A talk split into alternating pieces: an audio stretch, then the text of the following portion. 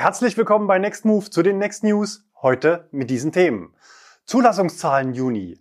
Abschied vom BMW i3. Grünheide pausiert Produktion. Showdown beim Umweltbonus. Kleingedrucktes. Diebstahlserie, R-Königschau und Community Partys.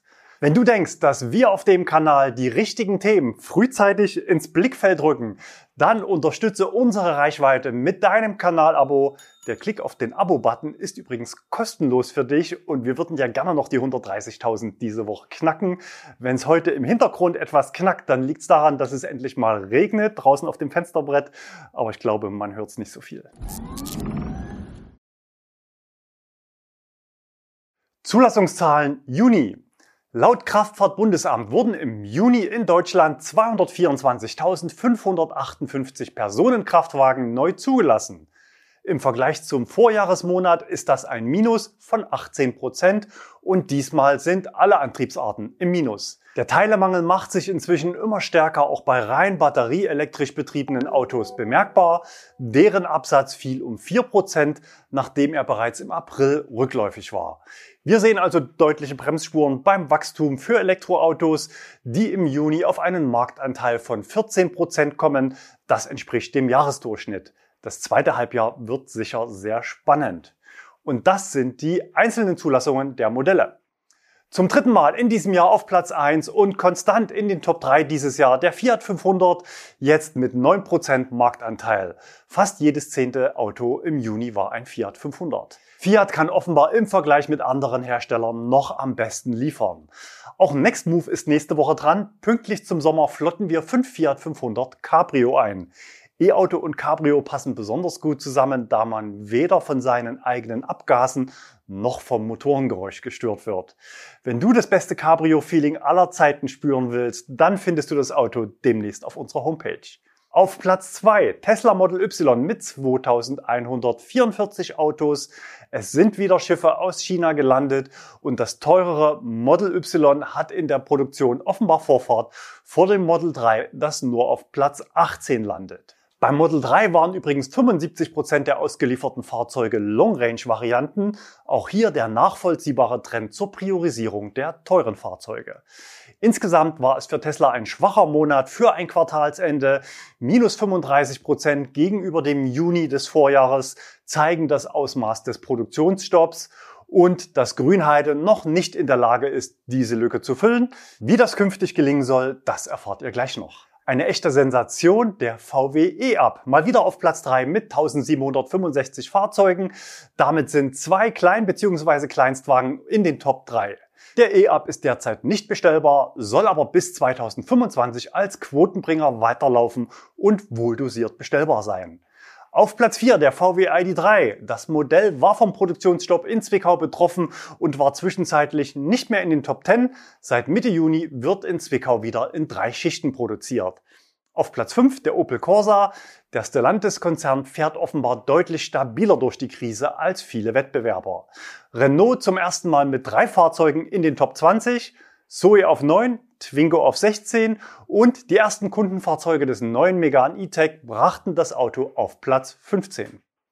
Abschied vom BMW i3. 325 Fahrzeuge haben im Juni nicht für einen Platz in den Top 20 gereicht. Das Auto ist auf Abschiedstournee. Bereits vor etwas über einem Jahr hatten wir unter dem Titel Das Ende einer Legende hier in den News als erstes großes Medium das nahende Auslaufen angekündigt. BMW hat dann aber noch die 250.000 Fahrzeuge vollgemacht und die Produktion jetzt eingestellt. Immerhin, 80 Prozent aller Käufer waren neue Kunden für den Konzern. Der krönende Abschluss war dann eine auf 10 Fahrzeuge limitierte Edition namens Home Run. Grünheide pausiert Produktion. Ein Produktionsstopp bedeutet natürlich zunächst, dass weniger Autos gebaut werden. Das heißt konkret gesagt natürlich gar keine Autos. Aber nicht nur in Deutschland stagniert Tesla, auch weltweit zeigen die ersten beiden Quartale einen Bruch in der bisherigen Wachstumskurve, hier grafisch aufbereitet vom Branchendienst ElectrifNet. Grund ist, wie schon häufiger gesagt, der Lockdown in Shanghai, der zum Produktionsstopp der Gigafactory und zum Stillstand im Hafen führte. Das will Tesla natürlich ändern. Was das jetzt mit Grünheide zu tun hat, erzählt euch unser Außenreporter Tobias Lind. Diese Woche wurde viel über die Gigafactory berichtet. Es gab Schlagzeilen wie Tesla-Schock, neues Werk in Brandenburg macht dicht, ein schwerer Rückschlag für Elon Musk. Nur drei Monate nach der Eröffnung muss die Gigafactory schon wieder schließen. Richtig ist, dass die Fabrik ab Montag für zwei Wochen die Produktion pausieren wird, um die Fertigungslinien auf einen 45-Sekunden-Takt umzubauen. Außerdem soll Berichten zufolge die Produktion für Fahrzeuge mit 4680er Zellen und Structural Packs vorbereitet werden und die Produktion von Antrieben starten, denn bisher wurden die Antriebe noch aus Shanghai geliefert. Tatsächlich ist die Unterbrechung schon lange geplant und hat nichts mit irgendwelchen Problemen zu tun. Schon seit Anfang des Jahres wissen wir, dass das erste Ziel war, 1000 Fahrzeuge pro Woche zu produzieren und dass im Sommer dann eine zweite Schicht kommen und die Produktion weiter hochgefahren werden soll. Und genau das sehen wir jetzt gerade. Ab August erhöht Tesla auch die Löhne um 6%, sowohl für bestehende als auch für neue Mitarbeiter. Aktuell arbeiten schon 5000 Mitarbeiter in der Fabrik und jeden Monat kommen knapp 500 dazu. Angeblich sollte diese Woche auch eine dritte Schicht beginnen, und das war allerdings nicht der Fall. Jetzt gehen die Medien davon aus, dass die dritte Schicht dann nach dem Umbau kommen wird. Soweit ich gehört habe, kommt die dritte Schicht dann aber eher im Herbst. Auf der Gießerei wurden diese Woche zwei weitere Schornsteine installiert. Man kann also davon ausgehen, dass nach dem Umbau auch die zwei weiteren Gigapress-Druckusmaschinen in Betrieb genommen werden, die auch schon seit längerem installiert sind. Mittlerweile wurde neben der Performance-Variante auch mit der Produktion von Long-Range-Modellen begonnen. Soweit ich gehört habe, gehen die aber erstmal alle an einen Großkunden. Auf dem Zellfertigungsgebäude wurden jetzt auch die Kühlaggregate installiert, die schon seit längerer Zeit auf dem Gelände lagern. Und im Süden wurde damit begonnen, die L38, also die Hauptstraße, die an dem Gelände vorbeiführt, von zwei Spuren auf dann bis zu sechs Spuren zu erweitern. Wenn ihr mehr aus Grünheide sehen wollt, dann schaut gerne mal auf seinem Kanal vorbei. Zweimal die Woche gibt es dort tiefe Einblicke, wie auf einer Großbaustelle parallel noch Autos gebaut werden. Showdown beim Umweltbonus. Kaum ein anderes Thema ist für die Elektromobilität in Deutschland aktuell so brennend und wichtig zugleich wie der Umweltbonus. Und deswegen findet ihr auf unserem Kanal regelmäßig die aktuelle Wasserstandsmeldung, denn Klarheit, wie es weitergeht nächstes Jahr, gibt es immer noch nicht. Aber aus unserer Sicht ist klar, der Umweltbonus steht komplett im Feuer. Das heißt, es ist völlig unklar, wie es ab Januar weitergeht. Nicht nur für Plug-in-Hybride, sondern auch für vollelektrische Autos. Eigentlich lief ja zunächst alles nach Plan. Koalitionsvertrag am 24. November und die sofortige Verlängerung der alten Regel um ein Jahr, um Zeit zu gewinnen, um eine umfassende Neuregelung verbunden mit einer Abschmelzung auf den Weg zu bringen. Im April gab es dann erste Eckdaten aus dem Wirtschaftsministerium, unverbindlich als Vorabentwurf, um den Menschen zumindest mitzuteilen, wie man sich im zuständigen Wirtschaftsministerium die Weiterführung vorstellt. Seitdem ist Funkstille bzw. die Förderung wurde vom Finanzminister Christian Lindner öffentlich in Frage gestellt, entgegen den Vereinbarungen im Koalitionsvertrag. Letzten Freitag hatten wir dann auf ein klares Anzeichen gehofft, denn Lindner musste liefern, wofür er nächstes Jahr Geld ausgeben will.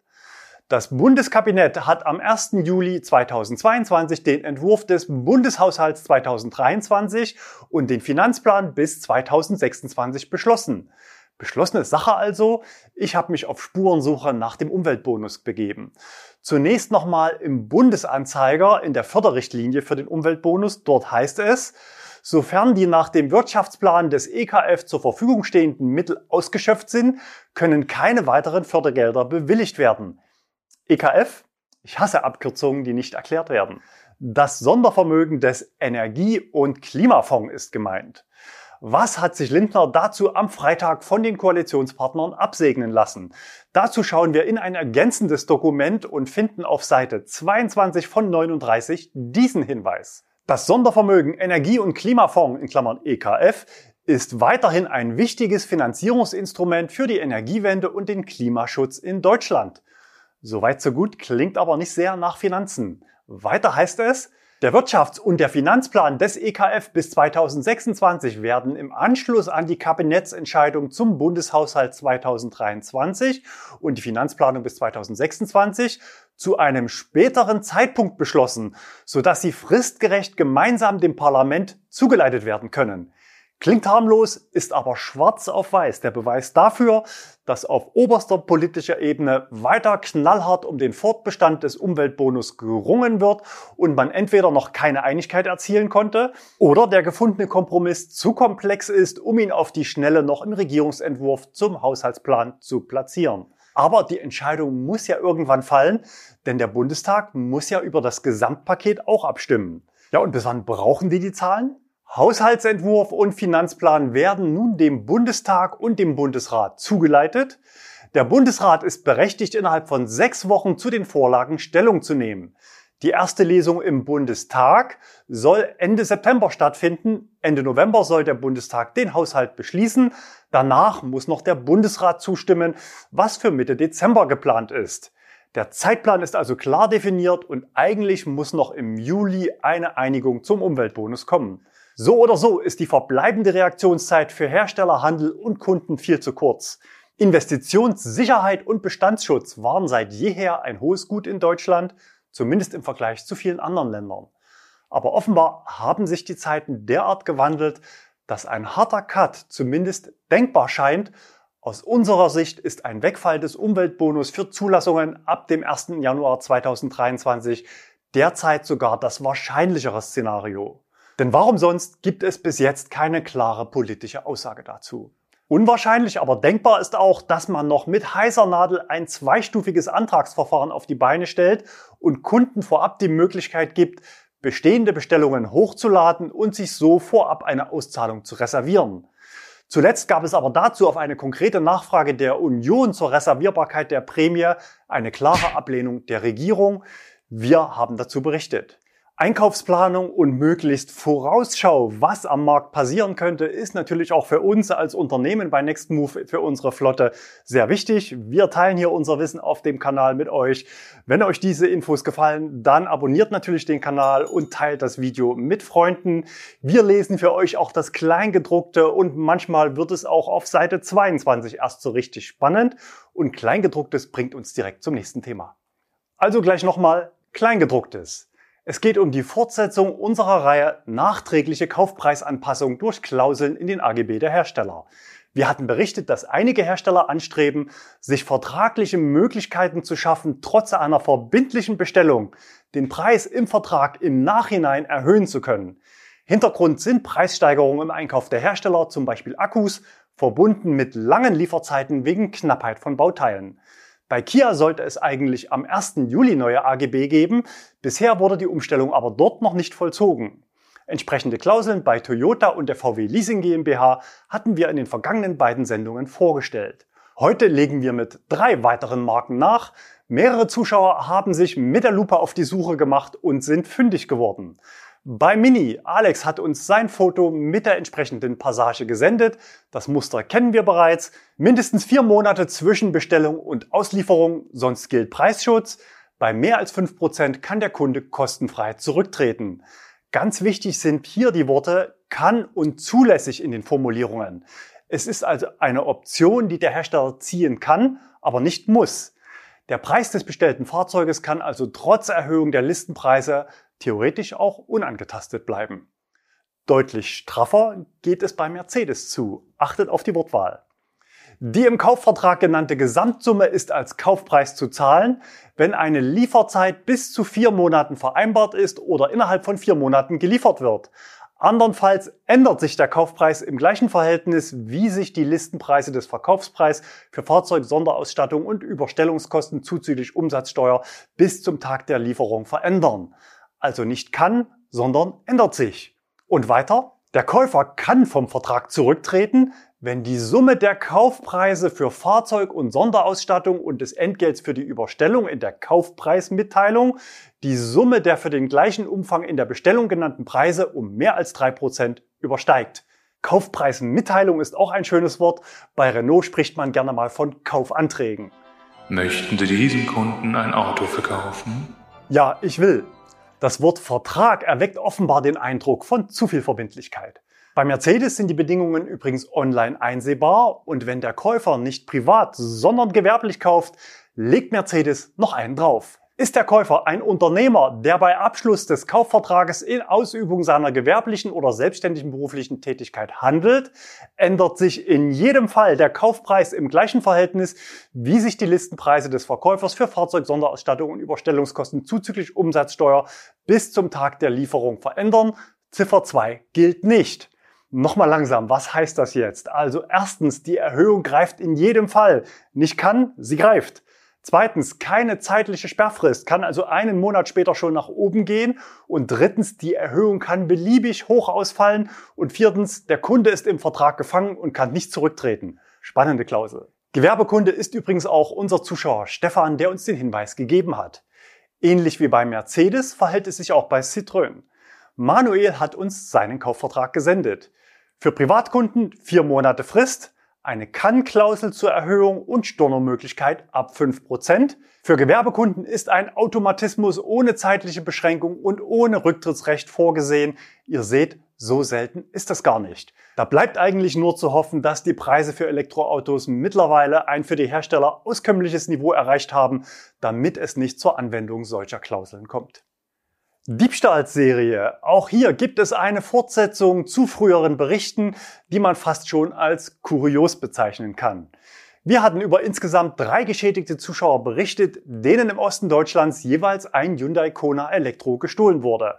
Einer davon ist Jakob aus Berlin, der mit seinen drei Hyundai Kona Elektro-Firmenfahrzeugen nun schon zum dritten Mal betroffen ist. Diesmal aber ohne Erfolg, denn es gibt Bilder vom versuchten Diebstahl. Zugang und Starten des Fahrzeuges wurden offenbar technisch gelöst. Was die Diebe störte, war eine zusätzlich angebrachte Lenkradkralle. Um diese zu entfernen, gingen die Diebe sehr rustikal vor. Sie zersägten das Lenkrad. Am Ende aber ohne den gewünschten Erfolg, das Auto blieb stehen. Wir hoffen, dass ein neues Lenkrad zeitnah lieferbar ist. Herr Königschau, Andreas hat in Süditalien südlich von Foggia diese beiden Autos an einer Ladestation gesichtet. Die Außenhülle waren Tiguan Allspace, aber darunter steckte sehr wahrscheinlich was anderes. 40 Grad Außentemperatur laden natürlich zu Belastungstest für das Temperaturmanagement des Akkus ein. Auch das Porsche-Testgelände in Nardo könnte ein mögliches Ziel gewesen sein. Offenbar fahren von diesem Typ aber mehr Autos rum. Heiko hat einen bei Ionity am Kirchheimer Dreieck erwischt. Ein Blick auf die Felgen zeigt klar, dass hier ganz bestimmt ein MEB-Fahrzeug unter der Haube steckt. Für den Tiguan ist dieses Design nicht erhältlich, sehr wohl aber für ID4 und 5.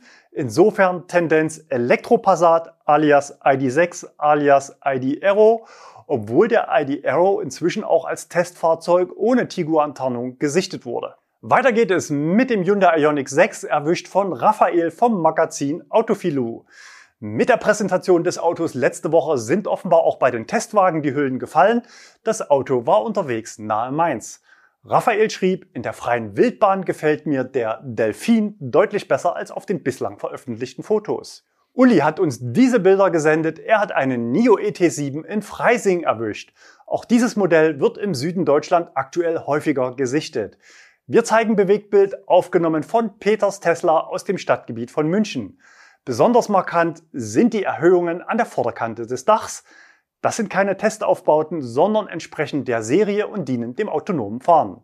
Eine NIO ET7 im Doppelpack gab es für Kati unterwegs auf der Autobahn A8 München Richtung Salzburg. Nochmal zurück nach Süditalien. Hier war ein Audi e-tron S Facelift unterwegs in der Nähe von Bari. Auch hier könnte die Porsche-Teststrecke das Ziel gewesen sein. Vor Ort ein bisschen verkehrte Welt, denn besonders spannend fanden die Testfahrer die Ladebekanntschaft mit unserem Zuschauer Petro aus Norddeutschland unterwegs auf großer Urlaubstour mit Familie und einem VW E-Golf. Gleiches Modell, andere Testdisziplin. Der Fahrer machte während des Ladevorgangs ein kleines Nickerchen, die Dummies auf der Rückbank offenbar auch. Das Auto war mit dem bereits bekannten Anhänger mit Kennzeichen Erzgebirgskreis unterwegs Vermutlich brachten die Dummies und die gut gesicherte Ladung das Auto auf die maximal zulässige Gesamtmasse des Gespanns. Das Ganze sollte sich irgendwo im Bereich von 5 Tonnen bewegen. Unser Dank für die Bilder geht an Sebastian.